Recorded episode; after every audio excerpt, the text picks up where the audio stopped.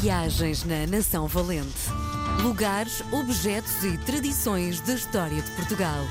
Com Helder Reis. Dia de recebermos na RDP Internacional Helder Reis. Com ele ficamos a conhecer um bocadinho de Portugal de uma forma diferente, pelos olhos do nosso Helder. Viva Helder, bem-vindo! Bem-vindo à RDP Internacional. Muito obrigado. Bom, para quem não sabe, o Helder tem uma empresa agrícola, o Val das Corujas, e a pergunta que te faço é: depois de teres-te instalado em Mirandela, como é que ali a povoação cresceu? O sítio onde tens, o, no fundo, eh, o teu negócio, a tentar perceber até que ponto tu estás a ajudar também o crescimento económico da região. Olha, Obrigado. Eu acho que não de uma forma gigante, mas eu tenho recebido muitos obrigados das pessoas, não necessariamente porque a nossa empresa está numa aldeia pequenina de Mirandela, que se chama Mascarenhas, que é uma aldeia muito bonita e muito habitada. Daí a tua agora ligação extrema com as aldeias, não é? Eu já tinha antes, agora está bastante potenciada, na verdade. E passar lá muito tempo, eu não vivo lá, esta, essa é da empresa, mas obviamente saio e entro lá muitas vezes. Mas lá quantas vezes por semana?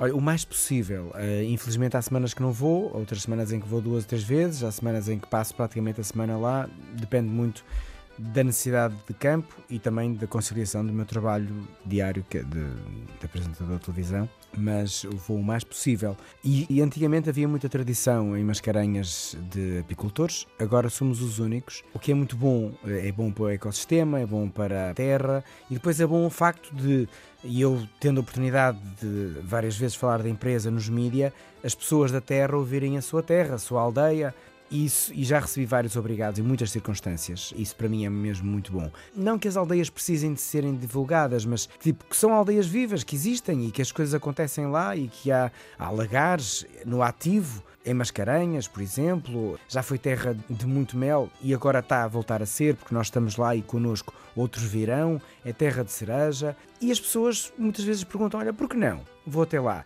Às vezes, pronto, recebemos mensagens de clientes: olha, estou em Mascarenhas, onde é que se vende? Nós não temos uma loja física, nós vendemos online. E, uma loja física aqui em Lisboa.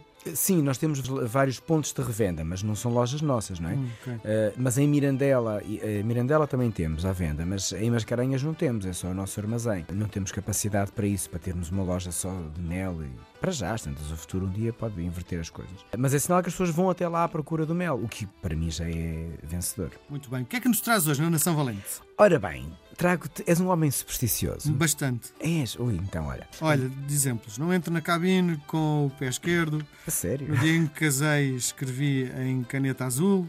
Bom, acabei por me divorciar, não é? Mas uh, tem uma série de coisas de muita superstição que eu levo muito a sério. Olha, por acaso não sou nada, mas vou-te falar de uma grande superstição e de um rei que ainda hoje estamos à espera dele, Dom Sebastião. Este rei era um rei eh, que tinha muita ambição por África e saiu de bastante caro. E tinha às portas do castelo um cavaleiro misterioso que queria muito ter uma audiência com ele. Na altura nós sabíamos como era chegar, entrar e falar com o rei, não é? Tal como este também não é entrar e chegar a falar com o presidente ou com o primeiro-ministro, as coisas obedecem a, a muitos critérios. Mas na verdade o cavaleiro era muito místico e vestia-se de negro e tinha um semblante bastante pesado e assim. Enfim, o que é que vem dali?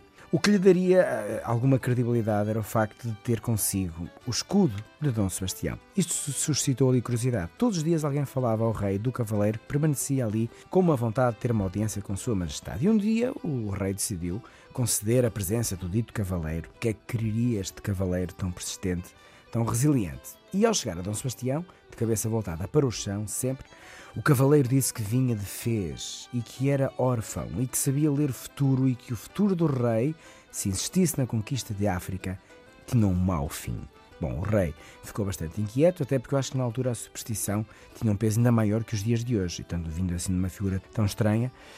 E o pior estava para vir. O Cavaleiro Negro, imbuído pelo seu espírito de verdade, decidiu revelar ao rei a sua verdadeira identidade. E esta era que o Cavaleiro, afinal de contas, era uma mulher. E o rei ficou pasmo e mandou-a retirar imediatamente. Tem de se retirar daqui, mas antes de sair a mulher de preto disse que três profecias de morte cairiam sobre Lisboa. A verdade é que dias depois houve um violento incêndio na Rua do Príncipe e depois vieram chuvas torrenciais e mais tarde veio a peste. Mas Dom Sebastião insistiu naquela ideia de conquistar e avançou para Alcácer Quibir. Estava o rei já no acampamento de batalha quando avistou um cavaleiro negro. E os cavaleiros aconselharam e os fidalgos a tentar mover o rei a sua sede de batalha e de vitória, mas não conseguiram. A batalha aconteceu e, a meio da batalha, apareceu novamente o Cavaleiro Negro e o rei, pelos vistos, perseguiu este cavaleiro. Haveria de o apanhar, haveria de perceber tudo isto, querer saber esta sua sede de conhecimento e de superstição, já que estava, na verdade, a perder a batalha. No entanto, na corrida da perseguição, o rei perdeu-se e até hoje é o rei esperado. Sim. É o que se diz. Sim. Eu gosto muito destes mitos e deste diz que se diz. Oh, oh Helder, depois de ouvirmos esta história, continuas a, a ser cético em relação à superstição? Não. Mas gosto. Tens as tuas ou nem por isso? Nem por isso. Eu sou um homem muito pragmático mesmo. Mesmo, não tenho. Beijo grande, até para a semana. Beijinhos, obrigado. Viagens na Nação Valente. Lugares, objetos e tradições da história de Portugal. Com Helder Reis.